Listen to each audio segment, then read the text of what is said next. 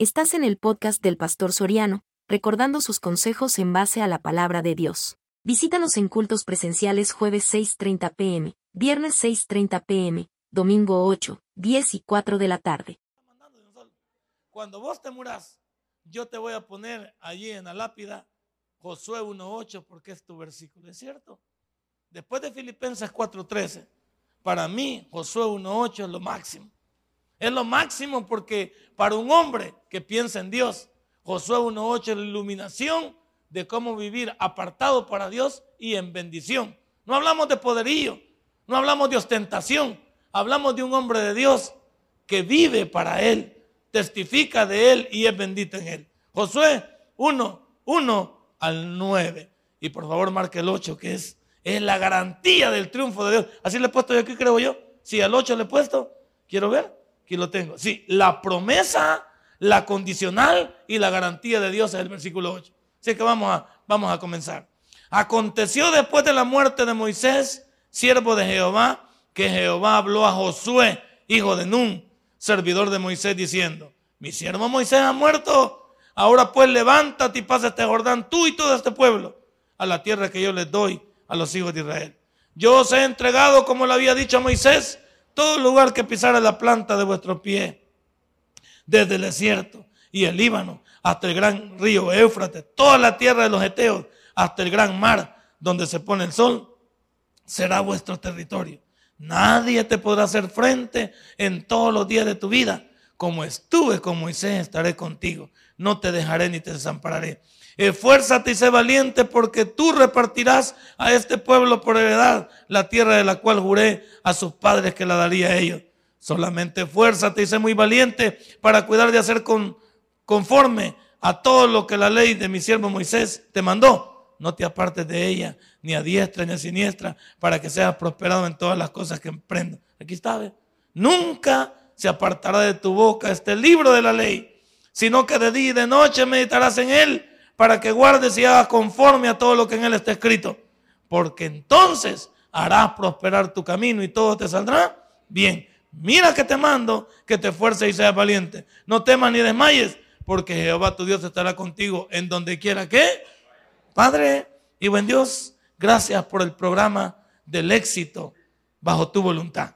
Porque los hombres andan buscando el éxito, pagan cursos para el éxito, nos inscribimos en las mejores universidades para tener el éxito. Nos inscribimos también en los mejores colegios para obtener el éxito. Pero nos olvidamos que esta linda palabra tiene esos lindos versículos que iluminan a un hombre para conseguir lo que quiera bajo tu voluntad. En el nombre de Cristo Jesús morado. Amén y amén. Hermano, ¿sabías tú que de acuerdo a estos versículos, Dios tiene un plan para tu vida en cuanto al éxito que tú buscas? De acuerdo a estos versículos y léelos por donde los quieras leer. Dios tiene un plan para tu vida en cuanto al éxito que tú buscas. El éxito que tú buscas y que yo busco están en estos versículos que nos van a ayudar, ojalá lo pueda terminar, nos van a ayudar a obtener lo que tú quieras en Dios. Porque el problema es que el hombre quiere obtener un montón de cosas, pero fuera de la voluntad de Dios. Y quiere vivir fuera de la voluntad de Dios. Y quiere, y quiere darse los créditos él mismo. Las cosas que yo tengo, lo que he comprado, lo que poseo. Y se jacta de su poder, de su inteligencia. Pero no le da los créditos a Dios. El hombre vive en una burbuja creyendo que es el dueño del mundo. Y cuando muere, ¿qué se lleva? Nada. Hermano, ya ni se acuerdan de ellos. El hombre queda, Algunos artistas los recuerdan el día que murieron. Y todo lo demás, ¿quién se acuerda hoy de Michael Jackson? ¿Quién se acuerda de Elvis Presley? De John Lennon. ¿Quién se acuerda, de Ronald Reagan? Uno de los grandes de John F. Kennedy, si no es por documentales, si no es para sacar una historia, pero no se acuerdan realmente de ellos, nadie. Nadie ni les importa. El mundo sigue su curso. El mundo sigue su rumbo. Por eso, si tú quieres tener éxito en Dios, te recomiendo estos versículos. Márcalos en tu Biblia. Ponlos ahí. Sácalos, escríbelos y di, voy a vivir de acuerdo a Josué 1, 1 al 9. Joven, tú, tú, estás aquí lleno de vida. Usted que está en expectativa todavía de creer. Josué 1, 1 al 9.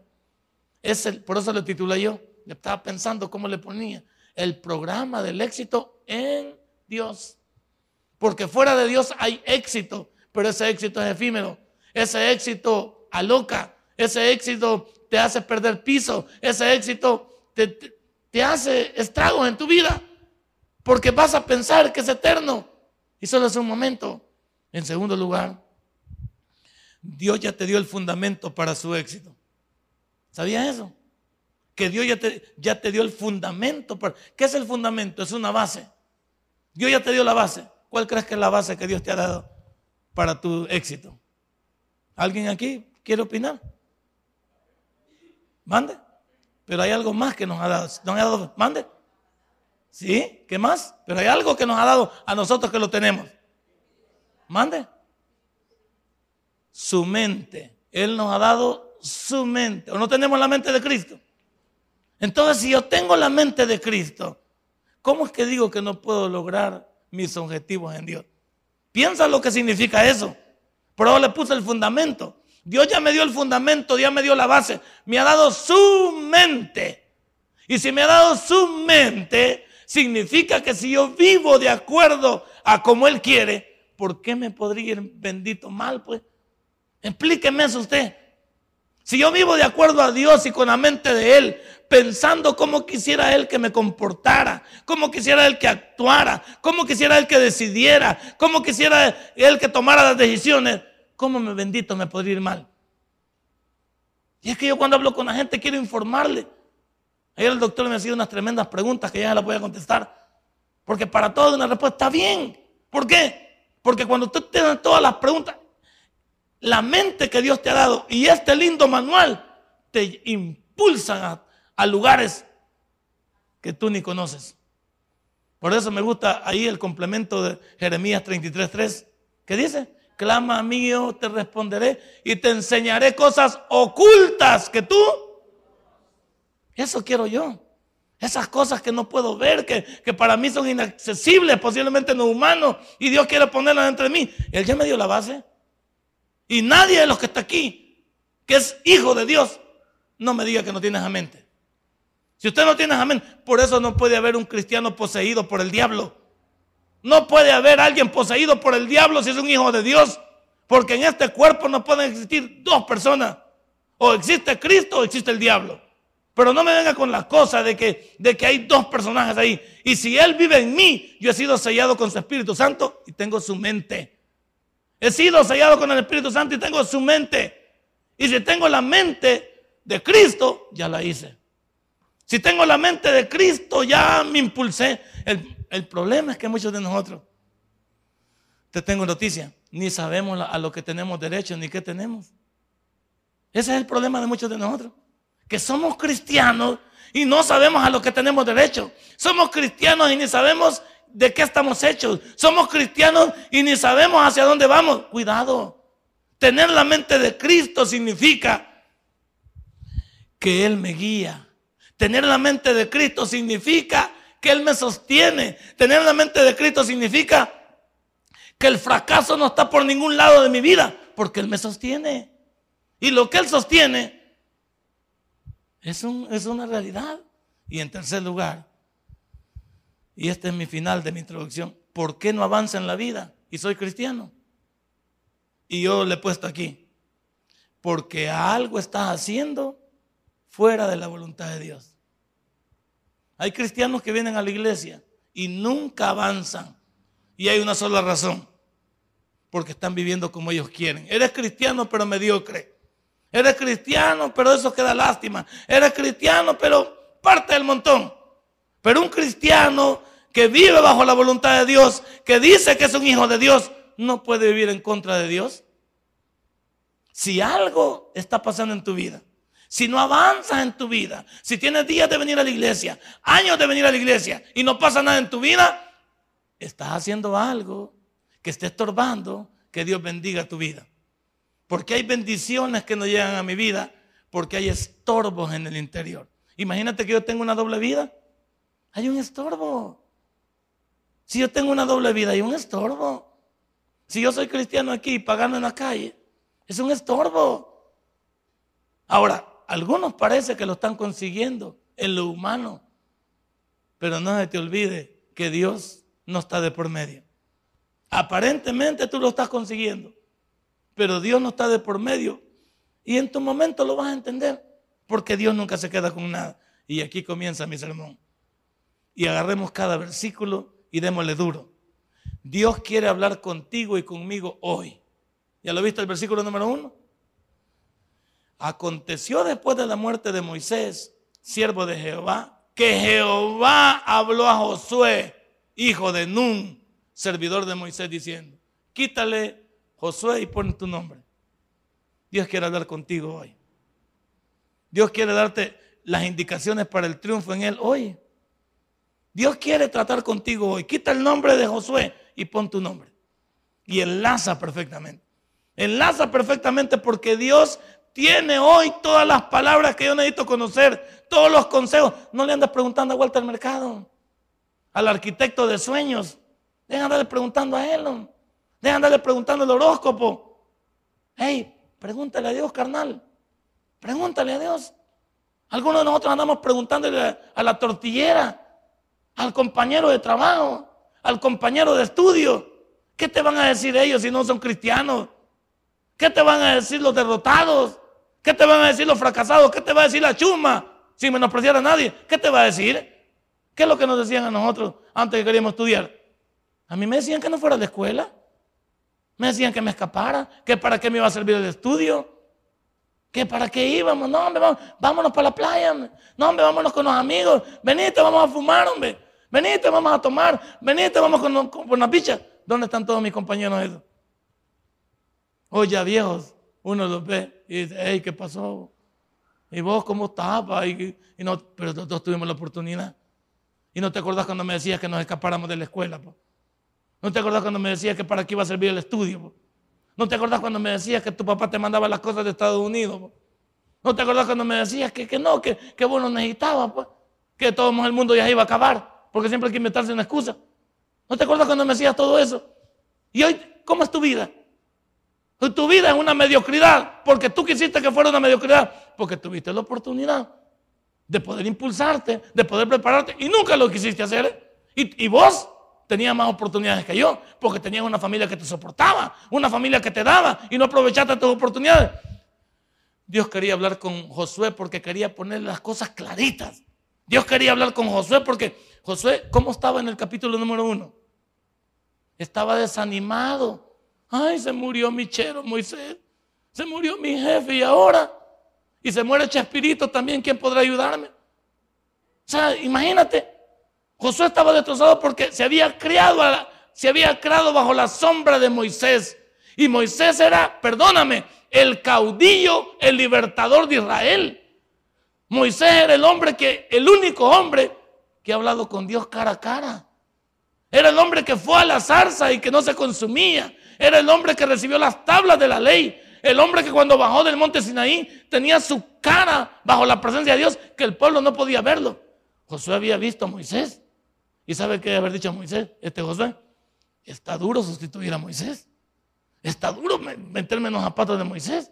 Está duro que Dios un día me diga, tú vas a ser el sucesor de Moisés. Ey, está duro. Por eso cuando él se murió, estaba un poco triste. Y a Dios le va a decir, y a Dios en el 2 le va a decir, mi siervo Moisés ha muerto. Como algunos de nosotros. Ya olvidémonos del pasado. Olvidémonos de estar echando la culpa al gobierno. Comencemos de nuevo. Comencemos con una vida firme en Dios, con propósitos. Comencemos con, con, nuestro, con la materia prima que tenemos. Dios quería hablar con José. Dios quiere hablar contigo esta mañana.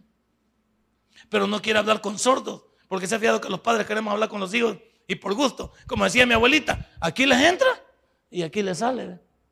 Yo quiero en esta mañana que le entre aquí y se le vaya para arriba. No quiero que aquí le entre, aquí le salga, salga de este culto como entró. Dios quiere hablar con usted. Y quiere darle las indicaciones, porque ya me las dio a mí. A mí, a mis 54 años yo, yo este día me moriría tranquilo. Yo, ah, si hoy Dios me llevara, yo me moriría tranquilo. No he sido una persona opulenta en este país conocida, pero con mis sueños, por lo menos en mi familia, en mis retos personales los he conseguido. Yo no tengo nada que lamentarme. Y todo lo que venga es ganancia. Todo lo que venga es ganancia. Para mí, para mí no se preocupe. Pero tú que estás aquí, que todavía tienes vida, fuerza, no digo que yo no la tenga, tienes ese impulso. ¿Cuál es tu problema? Dios quiere hablar contigo y no para perjudicarte como un padre. Dios quiere hablar contigo para aconsejarte. Dios quiere hablar contigo para darte las coordenadas. Dios quiere hablar contigo para dirigirte. Dios quiere hablar contigo para soportarte. Dios quiere hablar contigo para decirte, hey, por ahí no. Esta mañana Dios quiere hablar con la juventud, quiere hablar con los padres, quiere hablar con el matrimonio, quiere hablar con los hijos, quiere hablar con todos nosotros para decirnos, hoy tengo un programa de éxito para ti. Ya no pagues programas. Yo veo tanta gente, y si es que aquí en este país, ¿cuántos motivadores no vienen? Va? Y no aquí en la iglesia central nos trajeron a líderes. ¿Se acuerdan que nos trajeron a líderes? Nos trajeron a Marco Witt con todo eso. ¿Y cuántos de esos aprendimos? Yo me acuerdo cuántos pasamos el, curso de líderes. Yo trabajaba en la central cuando vino Marco Witt. ¿Y cuántos de ellos aprovecharon líderes? Y ahí andan los mismos. Trajeron otro, trajeron qué? Trajeron al, señor este Matea. Han traído, ¿a cuántos no han traído? Porque todos ellos son motivadores. Son motivadores. Dante Gebel, gran motivador. Algunos dicen que es cristiano. Yo todavía no sé qué pensar todavía. Y lo digo con respeto. Porque lo que no me gusta es que en la televisión no se presenta como cristiano. Se presenta como motivador. Y eso es lo que no me gusta. Si no se presentara como cristiano. Un gran motivador Dante Gebel. ¿A quién le impresiona Dante Gebel? Libros. Ha hecho libros, sí, pero estamos hablando de un éxito humano. Y yo le hablo de un éxito divino, un éxito que permanece, un éxito que cuando escucho la voz de Dios, Dios es quien sostiene mi vida y quien le impulsa hasta el final. Tus sueños en Dios están seguros, tus sueños en Dios tienen ruedas. En segundo lugar, no solo Dios quiere hablar conmigo, Dios te dice, deja tu pasado en paz y levántate. Deja de vivir del pasado, porque algunos, es que se murió, es que mi abuelita, es que yo, es que no hay oportunidades, es que yo no estudié, es que hay una fórmula para tu éxito en Dios. Posiblemente ya te pasó el efecto de estudiar, te vas a caer, ponte a sacar un tu curso rápido de algo, un tu técnico, ponte a sacar que un, un una, aliate con alguien que pueda carpintería y y trata de ser el mejor carpintero. Métete tal vez, que a perder tu tiempo, pero aprovecharlo en una mecánica y te vuelves una persona que pueda llevar adelante su cometido. Mire lo que dice en el versículo 2. Dios regaña a Josué porque Josué estaba traumado. Mi siervo Moisés ha muerto. Y mire lo que le dice. Ahora pues, levántate y pasa este Jordán, tú y todo este pueblo a la tierra que yo le daré a los hijos de Israel. ¿Qué le está diciendo Dios? Deja de chillar. Deja de acordarte de Moisés porque a Moisés ya me lo llevé. Y deja de estar diciendo, conmiserándote que yo no tengo el porte de Moisés, que yo no sé. Las comparaciones en este mundo son burdas. Si yo deseo compararme con alguien, va a pasar algo. O soy más pequeño que él o soy más alto que él. Y eso, y eso trauma a cualquiera. Eso descabeza a cualquiera la vida de un cristiano no es andarse comparando con nadie. Por eso es que al final le echamos la culpa a los demás, ¿se Es que yo no soy como aquel. Es que aquel y aquel y aquella. No, deje de ver a los demás y véase usted en el llamado de Dios. Dios le llama en este segundo versículo y le dice, por favor, no solo quiero hablar contigo, quiero que dejes tu pasado en paz y te levantes. Quiero que dejes tu pasado en paz y te levantes. ¿Qué es lo que lo está usted deteniendo en su futuro. Esa conmiseración, esas, esas cosas que pasaron en, su niñez, esas cosas que pasaron en su juventud, esas personas que se atravesaron y le hicieron daño, deje su pasado en paz. Levántese como nueva criatura de 2 de Corintios 5, 17 y por favor póngase a las órdenes de Dios que Él quiere mandarlo con una misión especial. Aquí Él va a mandar con una misión especial a Josué. No lo estaba levantando para que se quedara. Y Dios la molesta y dice, ahora, ahora, ahora mismo, pues, no le pide por favor. ¿Vas a querer, Josué? No. Le dice, ahora pues le está dando una orden. Quiero que te levantes. Y yo quiero pasarle lo mismo a usted. Deje de chillar, deje de estarle echando la culpa a medio mundo y levántese. Y vea y descubra de qué está hecho usted de parte de Dios. A mí no me gusta platicar con gente derrotista. Yo soy poco para platicar con gente. A mí me gusta meterles en lo que yo he creído. Porque en lo que yo he creído ha funcionado. Si no, véame a mí. En lo que yo he creído funciona. Funciona ¿por qué? Porque lo he experimentado en mi vida. En el 99 yo no era la persona que soy hoy. Y por eso puedo testificar con poder que lo que Dios puede levantar, yo tengo mi eslogan de que Dios puede levantar de las cenizas algo inservible. Y eso era yo. Yo era una persona inservible en todo, a los 39 años, frustrado, deseando morirme. Mi, mi vida no valía nada. Y Dios me encontró. Y lo mismo que, que en aquel instante me dijo a mí, deja tu pasado en paz y levantate. Y ahí he tomado también esa parte. Deja de estarte quejando, deja de estar buscando cómo matarte. Ponete a mi disposición y vas a ver de lo que yo soy capaz de hacer. Ponete en mis manos y vas a ver lo que yo puedo convertirte a ti. Pero tienes que tener la primera decisión. ¿Cuál es la primera decisión? Deja tu pasado y levántate. Deja de estar mirando alrededor. Deja de estarte comparando. Deja de estar echando líneas. Echa líneas en Dios y comenzá a pensar como Él. En el número 3, ¿qué quiere darte Dios? ¿Te lo has preguntado? Porque si Dios quería hablar conmigo, si Dios me dijo, deja tu pasado y levántate, ¿qué quiere Dios con eso? ¿Te lo has preguntado? Ahí está el versículo 3. Qué lindo, mi Dios. Yo os he entregado. ¿Qué vas a hacer tú? Si tú tienes que levantarte ponete a la disposición de Dios, vuélvete un instrumento de Él. Yo ya te lo he entregado. Yo os he entregado, como lo había dicho a Moisés, todo lugar que pisare la planta de vuestro pie será tuyo. Y el 4 dice, desde el desierto del Líbano, allá arriba, ve, hasta el río Éufrates, abajo, toda la tierra de los Eteos, y comienza por los lados, hasta el gran mar. El gran mar es el Mediterráneo, aquí grandísimo. Hasta eso, el mar Mediterráneo, el gran mar, donde se pone el sol, será vuestro territorio. ¿Y cuando Dios cumplió esto? Y ahí lo vemos a Israel hoy metido ahí, pues, en el mismo lugar. Pues. ¿Cómo es posible que la Biblia sea tan vieja? Y, este mismo mapa que estamos viendo lo podemos calcar hoy, donde está ubicado Israel. Vaya usted al, mapa mundi de ahorita y vea el versículo que le estoy hablando y va a ver exactamente lo que estoy diciendo. La Biblia es tan, tan actual como antes. Y Dios quiere entregarte, Dios quiere darte todo eso. ¿Qué es lo que tú has soñado en tu vida? Y a Dios aquí le promete toda una tierra. Habla de los cuatro puntos cardinales. Y Dios te dice, pues si quieres por el norte, por el sur, por el este y por el oeste, todo eso será tuyo. No te preocupes. Y yo ya lo he entregado, ni siquiera estoy, ya te lo he entregado. Tú vas a ir a pelear, pero no te preocupes, ya todo está arreglado. Si vas en mi nombre, por eso me encantaba. Que en este estudio de libros históricos, cuando uno se lo presenta a los alumnos en teología, les dice esta frase uno a los estudiantes. Dime, cuando Israel, y punto de examen, y se los digo desde que estoy comenzando la clase, dime, cuando Israel iba a la batalla, ¿quién iba al frente de ellos? ¿Quién iba al frente de ellos? Sí, pero a través de qué iba al frente de ellos? A través del arca. El arca significaba el mismo poder de Dios. Y a cada uno le decía, pon el arca en el frente, que ahí voy yo adelante. Y si el arca va adelante, todos los demás tienen que caer a mi lado.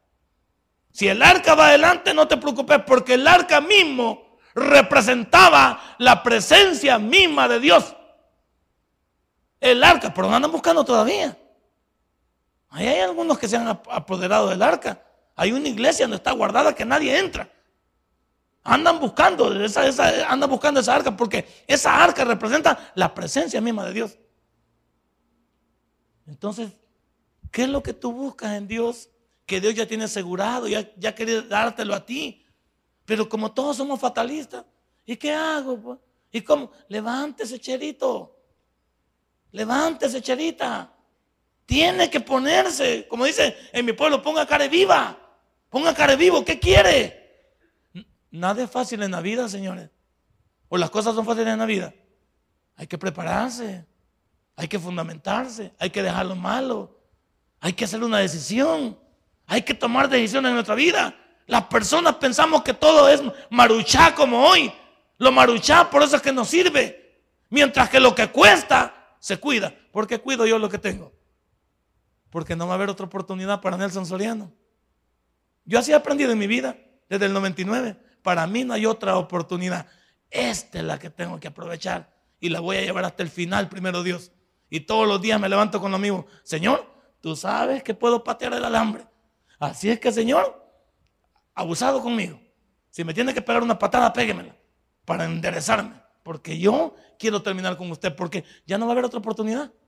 Hay gente que andan votando sus oportunidades y puede ser que no haya otra. Incluso te tengo noticias. Las primeras oportunidades nunca serán igual que las segundas. Dios es un Dios de oportunidades, es grandísimo, va. Pero ¿qué tal si hubiéramos aprovechado la primera? Imagínate si en la segunda me ha ido bien, imagínate cómo me hubiera ido en la primera. Pero como uno es menospreciador, va.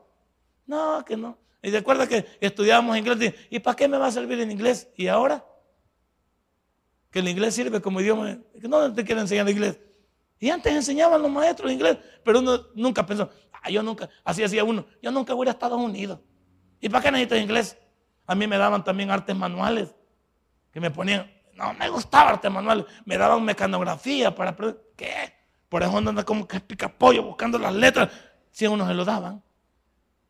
Le daban a, las chicas, le daban taquigrafía para poder hacer los apuntes más rápido. Quien puede taquigrafía, agarra un apunte así, ve. Agarra así, ve. Pero como, ¿y estos ganchos qué son? Ni, ni sabe qué son esos volados. Porque como nunca nos apoyamos, Dios me llama y Él me dice, deja tu pasado y levántate. Él quiere darme las indicaciones y ya me las dio. Yo ya te entregué, como le había dicho a Moisés, todo lo que le dije a Moisés, te lo certifico a ti. Lo que le dijo a Moisés no, es una mentira. Vos sos el encargado de meter a mi pueblo donde yo le había dicho a Moisés que iba a entrar.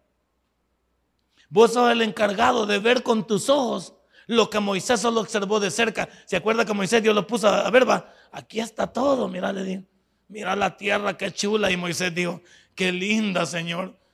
Allá vamos, Señor. No, allá vamos, no, le dijo. Allá va Josué. Vos aquí te vas a quedar. Porque de aquí te llevo por el monte Nebo. Así es que echarle una guachada para que te den un quemón. Pero vos no vas a entrar. ¿Te acordaste de la roca que te dije que, la, que solo le hablaras y la golpeaste? Solo por, por un pecadito no dejó entrar a, y yo con mis 800 pecados y que ando bailando. Imagínate Dios, imagínate Dios. Y le dice a Josué, bueno, Josué, ¿te acordás? Ahora vos te toca disfrutar lo que Moisés le había dado. Vos te vas a encargar de dividir, de repartir y de dirigir una expedición que le correspondía a Moisés. Pero ahora el indicado eres tú. El indicado para sacar la cara por la familia es usted, hombre. El indicado de ver su familia en lo más alto es usted. No sé en qué, en qué área de su vida usted necesita que Dios lo soporte y que Dios lo pueda impulsar. No sé. Pero en esta mañana tiene que decidir. ¿Cómo se llama el sermón? El programa del éxito en Dios. En cuarto lugar, como Dios ya, ya habló conmigo, Él me dice que deje mi pasado. Él quiere darme todo lo que yo necesito, entonces Él va a quitar todo estorbo de mi vida. Como Dios ya dio todas las indicaciones, por eso te digo que este es el programa de Dios, Dios te dice también, no va a haber nadie quien se atraviese en tu vida. Ahí está el versículo número número 5, va. Ahí está, ¿Ya lo viste? Nadie te podrá hacer frente en todos los días de tu vida. Como estuve con Moisés, estaré contigo no te dejaré ni te dé. ¿Cuál es la condicional ahí? Para que todo te vaya bien. ¿Cuál es la condicional, siervos? Ponga la atención a lo que lee. ¿Cuál es la condicional? ¿Mande? No. No, mande. Igual que Moisés. Eso es para el hermano, ¿va? Si tú eres igual que Moisés, ¿y cómo era Moisés? Un siervo de Dios manso y humilde. Un hombre de oración, Un hombre que cada vez que el pueblo intimidaba caía de rodillas, le ponía todo a Dios y Dios le contestaba la oración. Así ve. Entonces le dice, mira, nadie te va a poder, hacer frente todos los días de, de todos los días de tu vida. Como estuve con Moisés. Si tú crees que Moisés era diferente, ya la regaste. Porque Moisés era mi siervo. Y si tú eres capaz de vivir como Moisés te enseñó, porque tú siervo de él, ya la hiciste. Si tú eres capaz de vivir como Moisés, porque ese es el problema de muchos, queremos una bendición y queremos vivir con un testimonio pateado. Queremos una bendición y queremos vivir como enajenados en el mundo. Queremos una bendición de Dios y vivimos como que si no conociéramos a Dios. No invente. Y por eso es que algunos confundimos la bendición de Dios con la del diablo. No invente. Nosotros tenemos que ahí dice específicamente, nadie te podrá hacer frente en todos los días de tu vida. Punto y coma. Como estuve con Moisés, estaré contigo. Si tú te apegas a eso, yo le digo, ¿cuántas cosas hay en la Biblia que nos invitan a no vivir como los demás? Yo en este mundo no quiero vivir como los demás, ni me importa. Por eso yo no critico a nadie. A mí me interesa Nelson Soriano. Lo que Nelson Soriano haga me interesa. Porque Nelson Soriano es el que le va a dar cuentas a Dios y el que va a disfrutar o va a llorar de lo que Dios no le dé. A mí no me interesa a todos los demás, pero no me interesa vivir como nadie. Me interesa vivir como Dios me manda en este libro. A mí me interesa vivir como este libro me dice, los demás me tienen sin cuidado. Punto y aparte. Por eso a mí no, yo soy cuadrado, chapado a la antigua. Porque soy una persona que le he creído a Dios y no me parezco a nadie. Porque cuando usted quiere parecerse a alguien, el que anda entrenamiento se le pega, mejor no. No. Usted viva como Dios dice, y aquí lo dice. Nadie te podrá hacer frente. Y cuando te dice Dios nadie, es que nadie se va a atravesar en tu vida. Pero hay una condicional, vive como Moisés. Y entonces yo estaré contigo y no te dejaré ni te desampararé. Pero como muchos de nosotros queremos lograr las cosas en nuestro mundo, queremos hacer vivir como queremos, queremos hacer como queremos. No, Dios dice, yo te voy a quitar todo estorbo de tu vida. Yo no voy a permitir que nadie se atraviese en tu camino. Y de verdad, cuando uno vive bajo la voluntad de Dios, que a mí que me aflige, dígame usted. Yo me pongo como ejemplo, a mí que me aflige, nada. Siempre me esperan mis frijolitos, me esperan mis huevitos, mi platanito, ahí está mi comida, me espero una casita, que yo vivo entre allá y aquí. Ese es mi mundo. Todos los que me conocen saben que ese es mi mundo. Mi familia también sabe. Mi casa particular y mi iglesia. De ahí no me sacan a mí. usted nunca me va a ver, perdóneme la expresión, baboseando en el centro comercial. Ni me va a ver usted perdiendo. No, yo, mi casa para acá. Parezco anticuado, parezco cuadrado, parezco metódico, lo que quiera. Cuando mi mujer me despido de ella, le digo, nos vemos, voy para la iglesia. Antes no me creía, porque como ah, las mujeres no son tan dundas. Me decía, ¿a qué vas para la iglesia? Si quieres llamar, pues si quieres andar. Ah, si ahí tenés una grabación que... Bueno, está bien, pues. Yo no voy a discutir con vos. Yo voy para la iglesia. Y si querés ir allá, pues anda. Y hasta me decía, llévate la cama, pues. Ah, pues me la voy a llevar, pues. Si vos querés que me lleve la cama, me la llevo. Pero yo voy de mi casa para mi iglesia. Usted no me va a ver en otro lugar. Y haciendo mis ejercicios. Cuando voy a hacer mis ejercicios, que los hago lunes, miércoles y viernes. Esos son mis únicos días que hago mis ejercicios. De ahí usted no me saca nada. Usted me saca porque yo he comprendido. En mi casa estoy con mi familia y aquí estoy con la otra familia de Dios, prestándole mi servicio a Dios. Y lo demás, ¿de qué tengo que preocuparme yo? La gente ve el carro parqueado ahí, no me va a ver ningún tumulto a mí, no me va a ver. Aquí me va a ver. Aquí, en el colegio de teología dando clases. Eso es lo único también. El colegio de teología. De ahí, ¿cuál es mi mundo? Este es mi mundo. ¿Se acuerda la canción En mi mundo? Ah, pues este es mi mundo. Este es mi mundo. Y, este mi mundo funciona. Por eso yo, este versículo me aplica a mí. Yo quiero vivir en este versículo. Yo quiero saber que nadie se va a atravesar en mi camino porque yo vivo para Dios. Y vivir para Dios significa, Él responde por mí. Él dice, yo saco la mano por Soriano. Y que digan lo que digan, está bien, porque siempre van a haber expectativas. Pero como yo sé en quién he creído, yo sé en quién he confiado, yo no sé tú. Mira el número 5. Como Dios ya te llamó, Él quiere quiso hablar contigo hoy. También, Él también te dice que dejes tu pasado en paz y te levantes. Que Él quiere darte todo lo que tú deseas y que Dios quiere quitar todo estorbo de tu vida. Y como va concatenado, Él quiere darte las indicaciones. Él quiere darte las indicaciones para el éxito, pero tú decides. Él da las indicaciones, pero si tú las, te apegas a las indicaciones, vas a hacerlas. Si no te apegas, que te aproveche. Mira el versículo número 6 y 7. Las indicaciones de Dios. Esfuérzate y sé valiente porque tú repartirás a este pueblo por heredad la tierra de la cual juré a sus padres que la daría a ellos.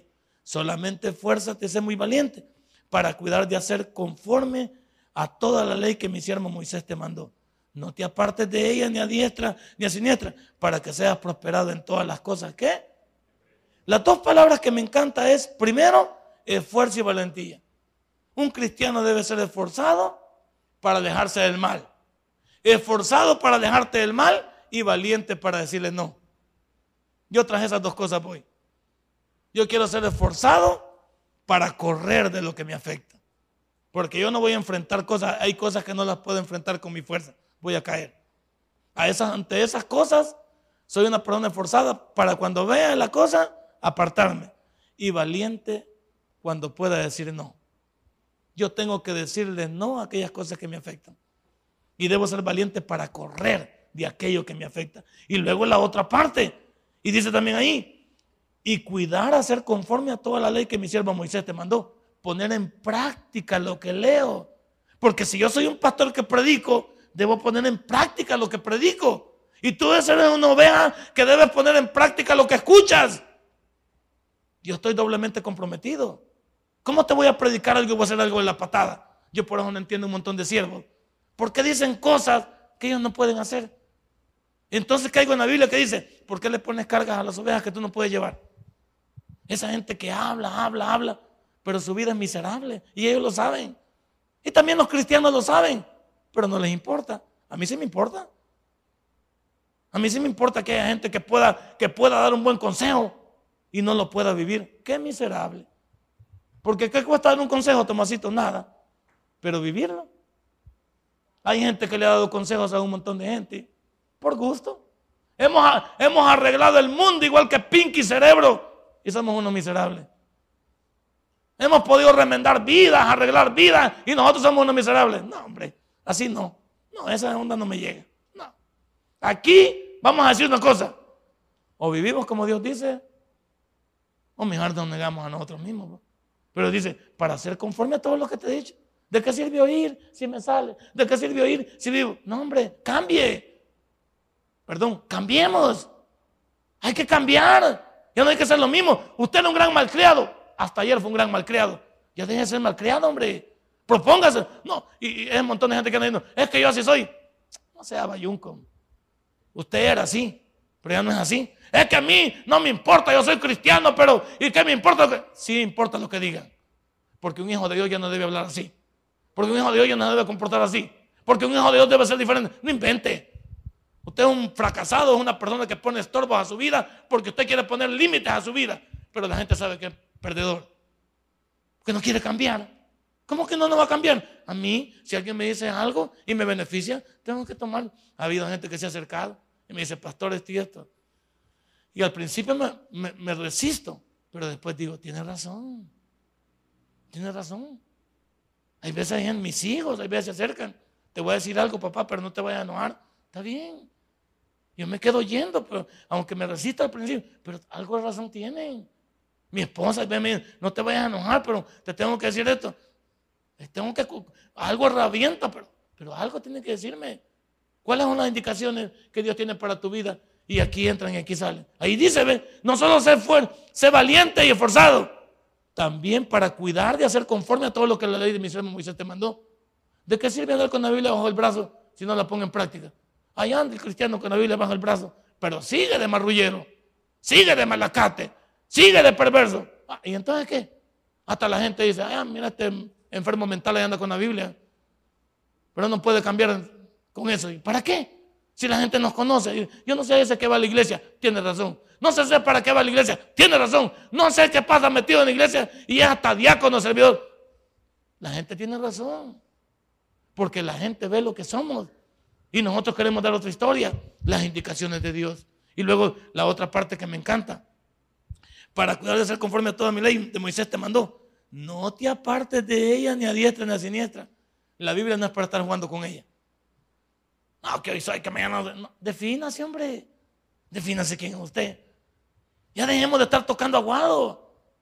Y definámonos. Soy hijo de Dios a comportarme como Él. Soy hijo del diablo. Dele duro. Dele duro. Pero defínase quién es. No que somos hijos de Dios aquí adentro. Hijos del diablo aquí afuera. Aquí unos, unos grandes santulones, que hasta aquí una grande aureola y aquí unos grandes pícaros aquí afuera. No, hombre, defínase, hombre. Defínase. ¿Por qué estar fingiendo la vida que no somos? Y esto no nos gusta que nos digan. Pero le tengo noticias. En aquel día, y aunque esto muchos predicadores no lo dicen, en aquel día nos vamos a llevar sorpresas cuando lleguemos. Y vamos, no nos vamos a aparecer en el cielo, sino que en el infierno. Y cuando le digamos, Señor, pero yo estuve en la iglesia, no os conozco. Y se acuerda aquella palabra, malditos al fuego eterno. No os conozco, yo no sé quiénes son ustedes. Y aunque los bautistas no repetimos esto, es una verdad. Algunos no, no, no despertaremos en el cielo, despertaremos en el infierno igual que el rico. Porque nunca quisimos vivir como Dios. No invente. Y si hoy está oyendo el programa del éxito en Dios, cambiemos, hombre. Si es para nuestro beneficio, ¿qué gana Dios con que me vaya bien a mí? Nada. Como un padre va. Cuando un padre aconseja a su hijo, ¿qué gana el papá? Nada. El beneficio es para el hijo. El beneficio es para el muchacho. Queremos verlo triunfar, queremos verlo con una familia, queremos verlo no sufrir como nosotros, ser empleado, lo vemos un ejecutivo, lo vemos un proyecto de bendición. Así lo vemos. Pero ¿qué si vamos a terminar en lo mismo? A mecapalero se va a quedar el bicho. O sea, no subió nada más que nosotros. Pues. La muchacha se quedó a servicio varios, se quedó a, a despedir de almacén y tenía un futuro, pero nunca lo aprovechó. En sexto lugar, las indicaciones de Dios, ya te dije, tú decides. Ahora viene la promesa, la condicional y la garantía de Dios. La promesa ya la sabes, nunca se apartará de tu boca este libro de la ley, sino que de día y de noche meditarás en él para que guardes y hagas conforme a todo lo que en él está escrito. Porque entonces harás prosperar tu camino y todo te saldrá bien. Ahí hay una promesa que es tuya. Hay una condicional de vivir de acuerdo a ella y hay una garantía de que Dios va a actuar. Ahí está, ahí está todo lo que yo necesito. Te digo una cosa, si tuviéramos este solo versículo en la Biblia, basta para ser una persona entendida en Dios. Con ese versículo basta para vivir en Dios. Si, si la Biblia tuviera solo este versículo, basta como vivir para Él, porque solo nos pide eso. Nos pide que nosotros seamos capaces de vivir de acuerdo al libro de vivir de acuerdo a lo que leemos, a lo que, a lo que nos hemos instruido. Y entonces, si ponemos en práctica todo eso y vivimos conforme a eso, ¿cómo nos va a ir mal? ¿Cómo le podría ir mal a un hijo de Dios que se aparta para él? No puede ser. O hay un propósito como Job. Job había, sufrió Job, sí, pero su postrer estado. Su postrer estado. Entonces la promesa, la condición y la garantía están en este versículo. Por eso me llega. Y como ya lo tengo chino a usted, vamos a ir al último ya. La seguridad de que Él no nos va a dejar solos. ¿Ya lo viste en el 9? La seguridad de que Él no me va a dejar ir solito. Él quiere acompañarme y Él quiere bendecirme. Ahí dice, ve, mira que te mando, que te fuerces y seas valiente. No temas ni desmayes, porque Jehová tu Dios estará contigo en donde quiera ¿Dónde pretendes ir? Pero los cristianos no debemos de tener miedo. Un pastor me decía hace poco, pastor, no estoy yendo a predicar a unos lugares porque está difícil. hermano, ¿y usted escoge a dónde ir entonces? Y antes no éramos bolos, drogadictos, íbamos, ¿a dónde no? A la Tutunichapa no íbamos, ¿y qué pasaba? Íbamos a cualquier lado, ¿no? Y le digo, ¿quiere decir que a usted le invitan a Popa? No, no, yo no voy allá. A Madre Tierra no va, no. ¿Y por qué? ¿Que no usted de parte de Dios, pues? Yo no digo que no tome sus precauciones. Yo allí, yo voy a diferentes lugares, no llevo a mi familia, yo voy solo. Pero yo tengo el llamado de Dios y sé que donde Dios me mande, yo debería de ir. Porque si yo escojo dónde ir, entonces ¿cuál es el chiste? Si a mí me llaman de Distrito Italia y me dicen, pastor, ¿pueden ir a predicar? Yo digo, no, es que ahí está muy peligroso. Ah, entonces yo. Ahí dice él que yo. Y no antes andábamos con el mundo y no nos pasó nada. ¿No se acuerda? ¿Dónde no anduvimos, pues? ¿De qué lío no nos asaltamos? Yo anduve en la marcha de Monseñor Romero cuando lo, andaban enterrando.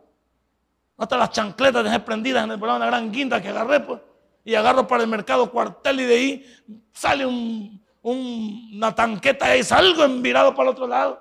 Allá fue terminar por la Universidad Nacional, saber cómo fue terminar allá por la Universidad Nacional. En la gran huida, en la gran espantada. Y nunca me pasó nada. Y ahí andaba el pueblo unido, jamás será. Ahí no andaba yo en la marcha, pues. Ahí en el 30 de julio de esa también, ahí por la 25, otro grande, ahí andaba de metido yo. Y vine a parar aquí por la, por la, el estadio Guaslán, vine a parar el gran susto. Y de ahí tenía que irme para la 22 de abril. Y nada me ¿y ahora qué me va a pasar? Si Dios lo permite, me va a pasar algo. Pero si Dios no lo permite, aquí estamos. Ahí está el programa El éxito de Dios. Tú quieres con Dios, Él quiere contigo. Y dejemos de ser llorones. Porque en Cristo somos más que vencedores. Denle un fuerte aplauso a nuestro Dios.